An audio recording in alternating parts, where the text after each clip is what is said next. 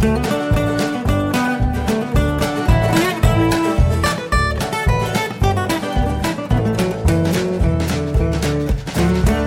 und herzlich willkommen zu Jörn Schars feinem Podcast Episode 272.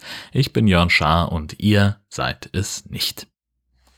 Es gab tatsächlich ein paar Corona-Begegnungen, ähm, über die ich mit euch sprechen möchte. Und zwar äh, vergangene Woche Sonntag war ganz fantastisch.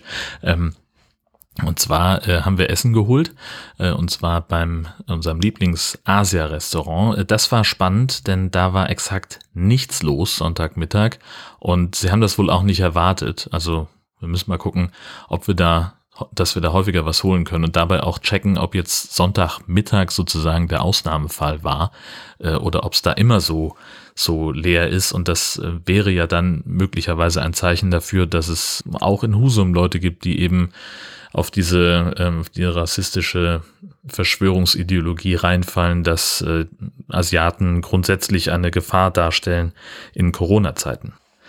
Und das wäre massiv schade.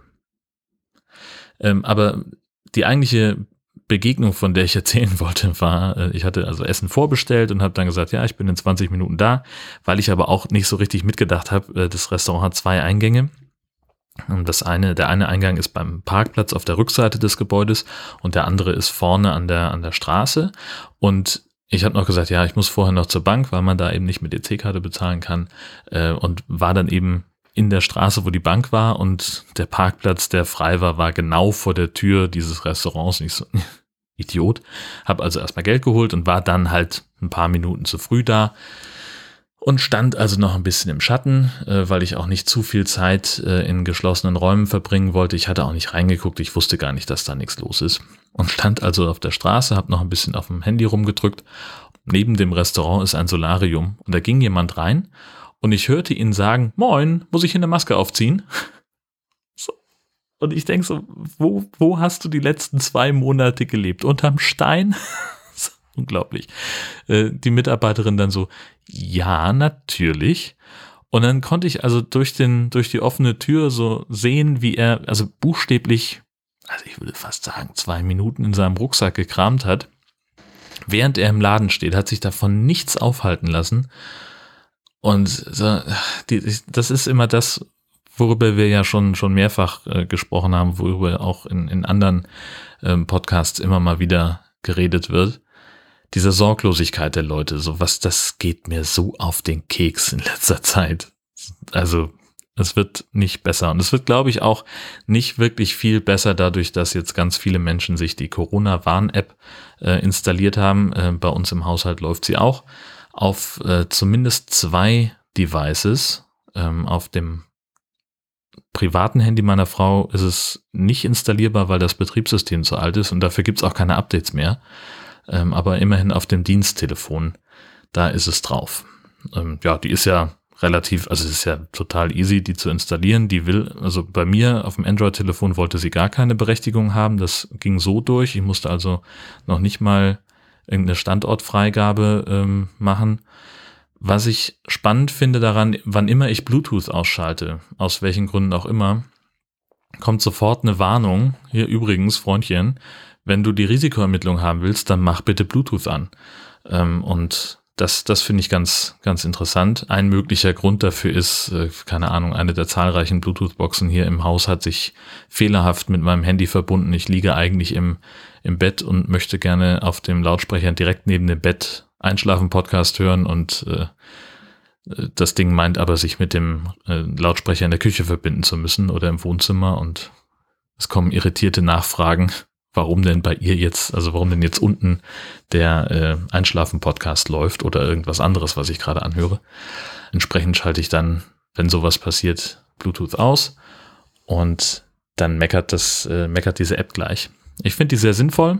Ähm, ich bin äh, ganz froh, dass das auf meinem Handy funktioniert, die zu installieren, dass es also aktuell genug ist ähm, und äh, freue ich mich darüber, dass es die jetzt gibt, weil ich glaube, dass es echt helfen kann, ähm, denn die Gesundheitsämter waren zu den Hochzeiten der Pandemie sehr überlastet damit, die Kontaktketten nachzuvollziehen. Sie sind es ja aktuell an diesem Tönnies-Standort da in NRW. Ich glaube einfach, dass wenn wir eine zweite Welle bekommen, die ich bin so pessimistisch in meinen Augen ähm, unvermeidlich ist, dann wird uns diese App helfen.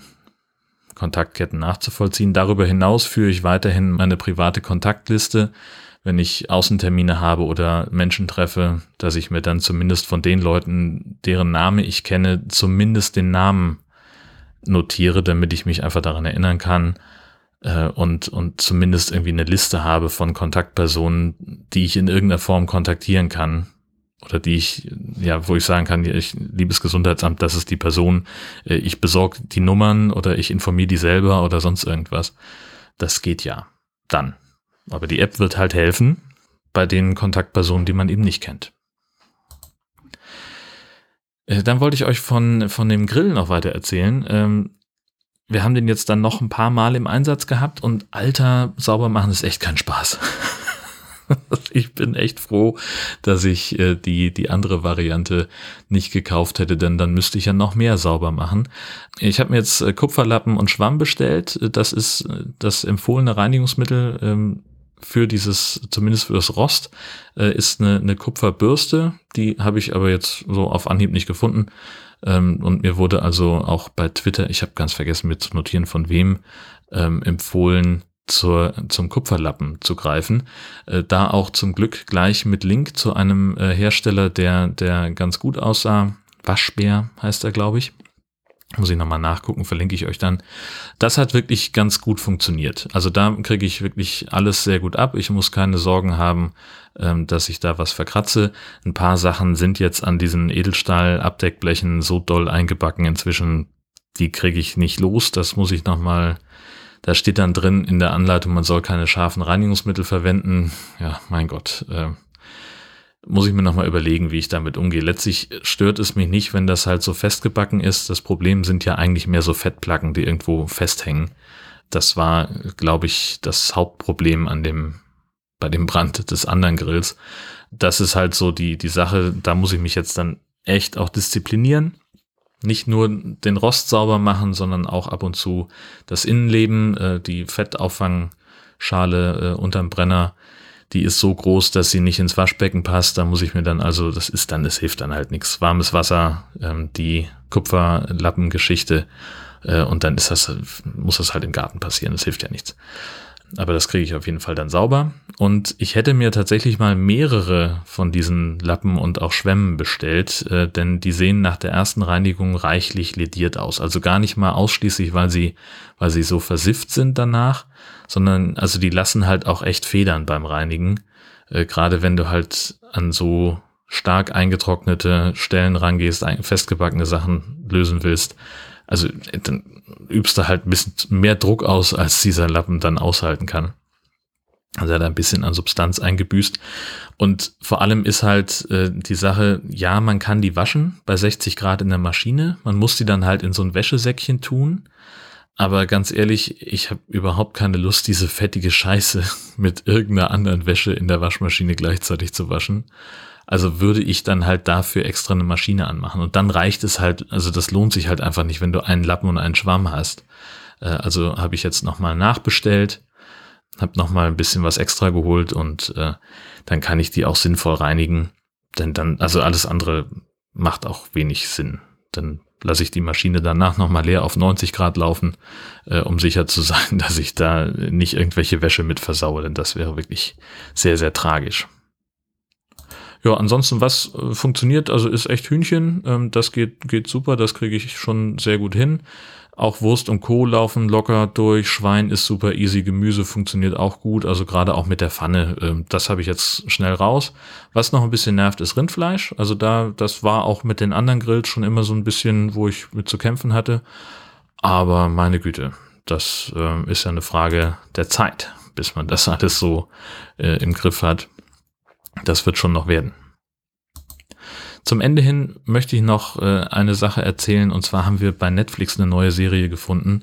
Ähm, eine Staffel, zehn Folgen kann man wirklich schnell, schnell durchgucken und ist wirklich, wirklich schön. AJ and the Queen. Es geht um ein Kind namens AJ, das spielt aber, also das ist, also ist nicht die einzige Hauptfigur, sondern es geht auch noch um eine Drag Queen, Robert, Ruby Red, gespielt von RuPaul. Äh, Ruby Red möchte gerne ähm, einen eigenen Drag Club in New York eröffnen, hat das ganze Leben gespart und sich also vom Mund abgespart 100.000 Dollar, um dieses Ding zu eröffnen und wird dann von ihrem vermeintlichen Lover ähm, darum betrogen um das Geld und muss jetzt also dann also die geplante äh, Tour durch äh, die USA muss jetzt halt nutzen, um wieder irgendwie an Geld zu kommen, weil der alles mitgenommen hat. Äh, die Kohle sollte eigentlich für den Kauf und die Renovierung des Clubs äh, sein und der hat sich damit aus dem Staub gemacht. Ja, AJ wohnt eben mit in dem Haus, wo sie auch wohnt, also Ruby Red in der WG und ist halt so ein Gangster. Irgendwie so um die zehn Jahre alt äh, super aufmüpfig, ich möchte fast sagen, bisschen nervig, fordernd, aggressiv, frustriert vom Leben. Die Mutter ist irgendwie eine drogenkranke Prostituierte und ständig weg. Äh, und das Kind müsste halt echt in, äh, in eine Pflege. Und da möchte es eigentlich auch selber hin, aber nicht irgendwo, sondern nach Texas.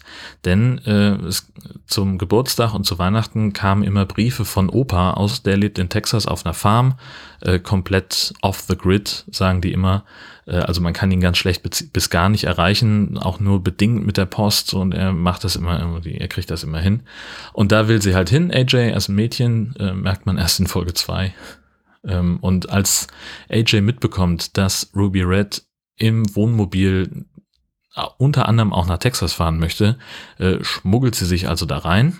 Und die beiden sind dann auf so einem Roadtrip, der sich eben über diese zehn Folgen äh, zieht. Und das ist so eine schöne Geschichte, wie die beiden miteinander klarkommen, was äh, Ruby Red dann für für Weisheiten, also das ist halt, also sie ja, diese, diese Kleine, die hat halt eine sehr, sehr, ein sehr geschlossenes Weltbild von die Welt ist scheiße und ich bin die Einzige, die hier den Durchblick hat. Und Ruby Red zeigt ihr halt, dass es noch was anderes gibt. Sowas wie Menschlichkeit, dass nicht alles Kacke ist und dass es eben auch Leute gibt, auf die sie sich verlassen kann. AJ. Die beiden haben eine Menge Spaß, die beiden haben eine Menge Streit, die beiden haben eine Menge Ärger. Ja, streckenweise ist das auch sehr klamaukig äh, in der Serie, aber ich mochte die total gerne, weil es halt, also einerseits, manchmal ist es wirklich, ist es mir einfach zu platt, wo ich denke so, ach kommt Leute, das ist jetzt wirklich, also da sind so ein paar Figuren, die einfach total flach überzeichnet sind. So eine Gangsterbraut, die ihnen auf den Fersen ist irgendwie und, und, und eben dieser Ex-Lover von Ruby Red, äh, das ist halt so, so ein bisschen so dick und doof mäßig. Äh. Aber nichtsdestotrotz auch sehr, sehr komisch manchmal sogar mit Absicht. Auch die beiden äh, Hauptcharaktere haben einfach fantastische Momente zusammen, die, die sehr, sehr viel Spaß machen. Ähm, und wo so eine, so eine Unbeschwertheit auf einmal da ist, wo man so denkt, okay, das, war das jetzt wirklich irgendwie echtes Schauspiel oder haben sie einfach bei irgendeiner, wir blödeln ein bisschen rum, Gelegenheit heimlich die Kamera mitlaufen lassen. Also ich mochte das wirklich gern. Und wenn ihr Netflix habt, dann guckt euch das ruhig mal an, ähm, denn ich glaube, das ist eine sehr tolle Serie. Ob es eine zweite Staffel gibt, soll sich wohl irgendwie Mitte 21 entscheiden, also nächstes Jahr um diese Zeit. Äh, ich bin gespannt. Und was ich ganz vergessen habe letztes Mal, es gibt natürlich eine neue Nord-Süd-Gefälle-Episode, die ist am Montag erschienen und äh, da rate ich doch dringend auch mal reinzuhören, denn die hat wirklich äh, sehr viel Spaß gemacht. Es ist auch die größte, die längste Episode, die wir im Nord-Süd-Gefälle jemals hatten, knapp über zwei Stunden. Ähm, wir haben allein irgendwie eine Dreiviertelstunde darüber gesprochen, wie wir beide Zeitung lesen, weil das komplett unterschiedlich ist bei Dotti und bei mir. Und entsprechend haben wir da doch ein paar Einblicke, glaube ich, gewonnen, äh, und, und geben können. Wir haben schöne Themen und haben schön rumgeblödelt. Das war, glaube ich, eine ganz, ganz coole Episode. Wenn ihr noch nicht reingehört habt, äh, einfach mal gucken. nordsüdgefälle.de verlinke ich natürlich auch nochmal. Und dann kommen wir zum Schluss zu den 1000 Fragen. Ich habe immer per Zufallsgenerator ähm, wähle ich äh, drei bis fünf Fragen aus aus einer Liste in einem PDF, die ich dann beantworte, wenn sie nicht zu persönlich sind. Und die erste für heute ist die Frage 902. Welche Art von Restaurants bevorzugst du? Ähm, das ist, glaube ich, hinlänglich bekannt. Dönerbuden. Ähm, ansonsten gehe ich total gerne asiatisch essen. Äh, wir haben so ein paar Restaurants hier in Husum, ähm, die ein sehr großes vegetarisches Rest, äh, Sortiment haben. Da sind wir natürlich dann auch ganz gerne. Also ich bin, glaube ich, jemand, der, der so die, die klassischen Touri-Fallen in Anführungszeichen meidet, soweit ich die eben erkenne. Ich habe eine Zeit lang auch viel häufiger Burger gegessen, fällt mir gerade ein, als jetzt. Ähm, das hat auch irgendwie nachgelassen. Aber meine Güte, ähm, das ist auch so ein Trend, der, glaube ich, irgendwie langsam wieder auf dem absteigenden Ast ist. Also was ich, was ich tatsächlich vermisse hier in Husum, was mir hier so ein bisschen fehlt, ist ein indisches Restaurant. Äh, das haben wir hier nicht. Äh, und ich hätte auch total gerne irgendwie einen Mexikaner, glaube ich. Ja, also was ich, was ich komplett vermeide, sind halt wirklich so, so ähm, McDonalds und Burger King. Das ist für mich kein, kein gutes Essen. Das sind für mich keine, keine Restaurants im eigentlichen Sinn. Da möchte ich, also das ist A, ein System, was ich nicht unterstützen möchte und B, ist das halt auch einfach schlecht für, also es ist einfach kein, kein gutes Essen, was sie servieren. Da liegt kein Segen drin. Entsprechend bin ich dann doch, äh, wenn es um Fastfood geht, eher beim Döner. Das ist mein Ding. Das finde ich total gut. Ja, und wie gesagt, wenn wir essen gehen, haben wir auch so, so ein paar Läden hier in Husum, wo wir, wo wir nachgucken. Ähm, und das ist ganz, ganz unterschiedlich. Also ist, wie gesagt, so Italiener, Asiate, das sind so die Standards. Dann kann es auch mal so Hausmannskost sein, so deutsche Küche, äh, irgendwo, wo es Lapskaus gibt, bin ich echt am Start. Oder auch halt einfach mal ein Fischrestaurant. Aber das ist halt immer schwierig, weil es da in der Regel so gut wie keine vegetarischen Varianten gibt. Ähm, und das ist also, wenn meine Frau mit dabei ist, dann fällt das meistens aus. So, das führt dann dazu, dass sie irgendwie eine, eine Ofenkartoffel mit Quark essen kann, weil alle anderen Varianten von Ofenkartoffel entweder Fisch oder Hühnerbrust äh, beinhalten. Oder sie kriegt halt einen Salat, wo sie extra sagen muss, dass da bitte kein Fleisch mit dran soll. Das ist irgendwie, das ist halt doof. Da müssen wir da, da achten wir so ein bisschen drauf. 193. Hast du genug finanzielle Ressourcen? Äh, eindeutig ja. Habe ich, glaube ich, hier schon mal, schon mal erzählt. Also für mich ist es jetzt nicht die Riesenkatastrophe, wenn hier die Waschmaschine kaputt geht. Was jetzt so ein bisschen Zeit wird, ich habe irgendwas für die Altersversorgung schon gemacht. Da muss ich jetzt aber nochmal aufstocken, muss mich da nochmal auf den Stand bringen, ähm, dass ich da noch ein bisschen mehr mache. Einfach, ja, ich bin nicht besonders gut im Geld zurücklegen. Ähm, ich finde immer, Geld muss möglichst schnell wieder zurück in den Wirtschaftskreislauf.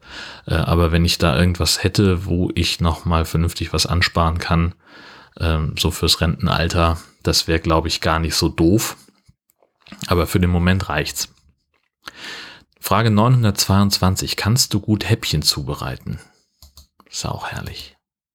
Ich habe ja schon ein, zweimal über die Fragen gesprochen, die hier gestellt werden und dass ich jetzt nicht so, ich glaube, ich bin einfach nicht die Zielgruppe. Ich glaube, es zielt tatsächlich auf, auf Frauen, ähm, weil das halt so ein paar Geschlechterklischees einfach trifft. Also ich bereite keine Häppchen zu. Also natürlich könnte ich das, aber warum? ich mache Hauptgerichte. Nein, äh, natürlich kann ich, kann ich super Häppchen zubereiten. Und das fängt eben bei, bei Sandwiches an und geht über irgendwelche kleinen, so Tapas-ähnlichen Geschichten, die ich auch ab und zu mache. Meistens ist mir das einfach zu frickelig. Also dann stelle ich lieber irgendwie eine, eine ordentliche Suppe auf den Tisch und irgendwie ein, ein Baguettebrot daneben und das ist es dann. Aber so, so Häppchen, das ist eigentlich, das ist nicht so mein, mein Ding, irgendwie da die Käseplatte oder irgendwelche Canapés oder so. Ja, klar kann ich das, aber schockt nicht. Abgesehen davon bin ich der Meinung, dass Horst Seehofer als Bundesinnenminister zurücktreten sollte. Bis das passiert oder bis hier eine neue Folge von Jörn Schaas für einen Podcast erscheint, wünsche ich euch eine fantastische Woche. Tschüss, bis bald.